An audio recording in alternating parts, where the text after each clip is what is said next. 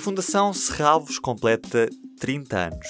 O P24 foi até ao Porto. Sou Marta Moreira de Almeida. Quem nos dá uma visita guiada e nos ajuda a celebrar a coleção é a diretora adjunta do museu. Comecei a trabalhar em Serralvos não há 30, mas há quase 30. Estou cá quase desde o início. Passamos em toda a parte, lado a lado com a Marta. Passamos no parque de 18 hectares, no Museu de Arte Contemporânea, que foi projetado pelo arquiteto Álvaro Cisa. Mas vamos à casa. Sim, damos um pulo à Casa Serralvos o edifício cor-de-rosa mais conhecido do Porto, já que este ano toda a programação é à volta dos festejos do aniversário das três décadas.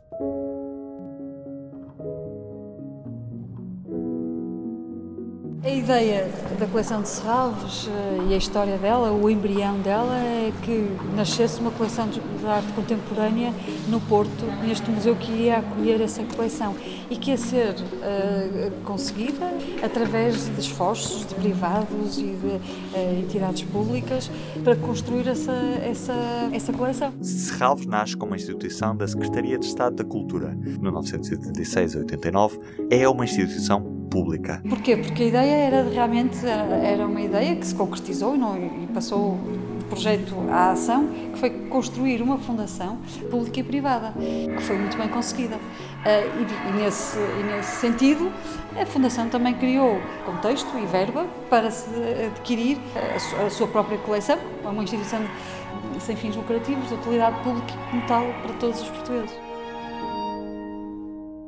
E assim foi. Com esforço foi criado um orçamento e as peças adquiridas. Hoje há uma exposição bastante vasta. De quantas peças? Neste momento, uh, tudo junto são 4.200 peças, em que metade, 50%, ou mais, mais de 50% neste momento já é de salvos. Todos os anos, quantas pessoas é que passam por estes corredores? Ora bem, isso é péssimo para números. Com números! Mas estamos a bater recordes todos os anos. Estamos. Temos uh, quase um milhão, mas também com todas as atividades, não é? Que, Sim, que vão para, que vão além, para além das exposições. Damos uma ajuda. Se às atividades da Fundação somarmos as atividades fora do perímetro de Serralvos, obtemos uns simpáticos milhão e meio de visitantes em 2018. Com a exposição Viagem ao Princípio, Ida e Volta, tantas ou mais pessoas vão até ao Porto. Eu recordo-me de estarmos uh, meia dúzia de pessoas a assistir uh, a conferências e a concertos, portanto lembro-me perfeitamente desse, dessa época e o trabalho para criar um público, não se cria de um dia para o outro e... E hoje Serralvo está perfeitamente integrada na vida da cidade exa Porto, Exatamente, também. exatamente, portanto isso leva o seu tempo e e, e, vingou, claro. A diretora adjunta do museu está em Serralves quase desde o início da fundação. Marta Moreira recorda o princípio de tudo e conta como era visitar o museu há 30 anos. Recordo-me até com graça dessa época, porque aconteceram coisas espetaculares, fantásticas uh, uh, aqui em Serralves para um público muitíssimo reduzido, uh, que hoje em dia pronto, foram temas que depois foram revisitados, tornaram a ser revisitados na nossa programação e por outros diretores, porque no início era o Fernando Pernas. Primeiro diretor artístico de Serralvos. Mas, eh, mas depois que mais tarde eh, voltou a ser eh, revisitado de uma outra maneira, já com uma um olhar mais histórico, eh, mas eu ainda presenciei, por exemplo, uma conversa, umas primeiras conferências sobre o grau zero com o Fernando Pernes e o José Luís Porfírio. Crítico de arte. E fiquei fascinada, para, para mim eles eram realmente duas figuras, dois vultos muito importantes na história da arte contemporânea. Realmente eh, estava fascinada por aquilo que estava a acontecer.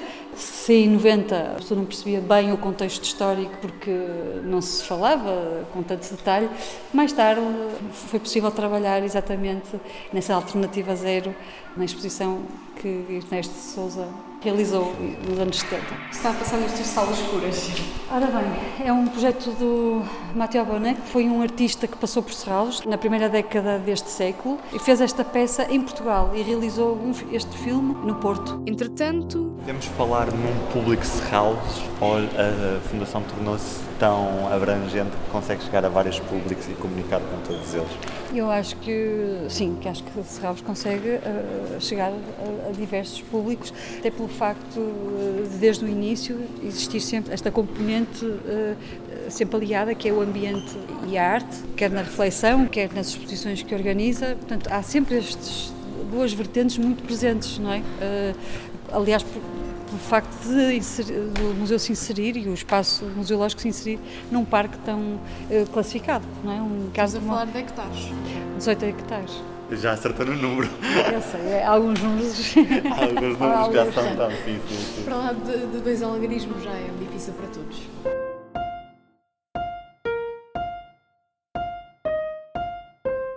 Em todas as salas conseguimos compreender a história de Serralves, não é? Já há pouco referi o Luke Toymans e o e o Miroslav Balka, uma exposição que fizemos na Casa de Serralves eh, em 97 e esta peça foi construída exatamente num diálogo dos dois artistas. A pintura é do Luke Toymans e a Fence, esta, esta escultura, é do Miroslav Balka. António Sena, Ângelo Souza, Julião Sarmento, são peças que realmente fazem parte da nossa coleção já há alguns anos. Rainer Rutenbeck é um dos autores importante na arte do seu tempo na Alemanha, desta peça tão emblemática. Como é que conseguia descrever? Este é um monte de asfalto, é um, um asfalto que é particular, porque é o asfalto que utilizaram nas autoestradas na Alemanha. E delas saem... Estas estacas, exatamente, de, de madeira. Continuamos a visita guiada num dos pisos do museu, onde convivem obras portuguesas e estrangeiras. Nós estamos a passar uh, por baixo da obra uh, Joana, uh, da Ana Jota, construída com rodas de bicicleta e garrafas, e garrafas de, de vinho, sem rótulo, verdes. Está adaptado e ajustado ao lugar. Mas nós fazemos sempre estas montagens e estes ajustes. É aquela grande mais-valia que nós temos e que carregamos, que é a confiança, a herança que muitos artistas depositaram nas nossas mãos, como o Partido de los Autónomos, de Raymond Anse, e o artista, numa viagem à Galiza com o João Fernandes, eh, encontraram esta paliçada e trouxeram para o museu. É pequenina, não é? são. São 3, 4, 5, 6, 7, 8 blocos. Exato, devem ser. São 8 metros, são 8 metros de paliçada que, que veio diretamente para dentro do, do museu. E Apropriada. À parte, à parte é azul e branco. Exato. ah, não tinha, nunca tinha pensado nisso, mas realmente acho que Ramones até. Sim, até. Esta bola de ping-pong que ouvimos faz ah. parte do quê? Exato, olha, uma peça que não precisa de ser vista. Não precisa de ser vista, só ouvida. Uh, Marraika van Wamerlen, em 2012 fez em Serralves uma exposição, uma artista holandesa, e que esta peça foi uh, produzida e concebida exatamente para estas escadas.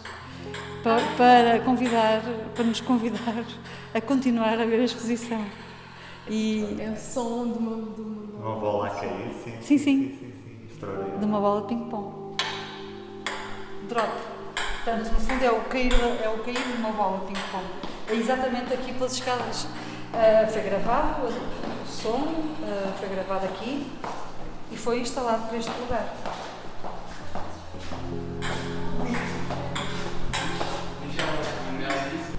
Aqui já entra a luz toda do lado de fora. Chegamos ao mesmo tempo que a bola. Esta janela. Isto é extraordinário. Sim. Uh, parque, aliás, a, a relação ganha imenso com a, com a relação que tem com, Sim. com o exterior. E é uma coisa que é raríssimo se ver nos museus para esta Europa fora. Pois que são fechados. Que são muito fechados e não dá para ver lá para fora. Sim, nós conseguimos realmente tirar partido, não é? Sim. Uh, destas. E tem todo o sentido. Sim.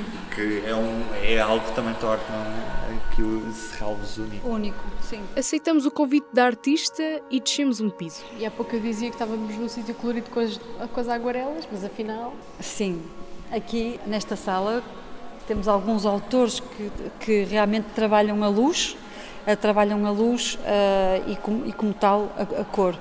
Pedro Cabrita Reis concebeu esta, este gabinete da Amateur, esta peça para uma exposição em Serralves em 99, portanto, uma das primeiras exposições que abriu o Museu de Serralves. De repente, num corredor nasce uma discussão sobre cores. São peças do André Cepeda. André Cepeda, um fotógrafo que trabalhou connosco uh, na exposição Sal, em 2013, e que fez estas fotografias um, exatamente com essa exposição de, de alguns bairros do CISA. Uh, Azuis, muito nítidos. Azuis não só, não é? Verdes. Verdes. Ah, acham que isto é verde.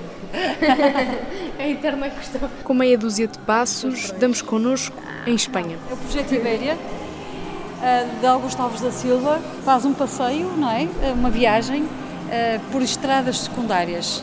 E é este registro que podemos ver aqui nesta sala, esse registro dessa viagem que Augusto Alves da Silva fez com o seu cão, no seu carro. E, e estamos a ouvir exatamente a estação de rádio.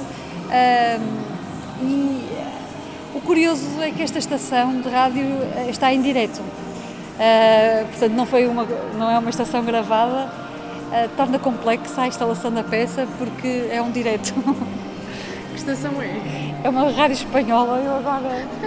Não. E as, as imagens passam como se fôssemos nós a buscar os olhos. Sim.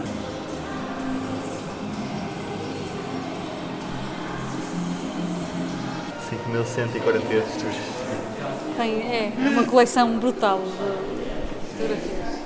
Vamos, vamos eh, à casa? Se quiser mostrar-nos a casa, sim, sim, sim, força. Quer falar-nos sobre o nome da exposição? Porque a viagem ao princípio, ida e volta? É uma viagem de ida e volta porque há um circuito presente e voltamos ao passado e até esta vontade até de continuar, não é? No fundo, é esta, esta linha de pensamento eh, sempre com base na gênese do todo o projeto museológico de Serralves. E a casa realmente foi uh, esse, esse início de tudo.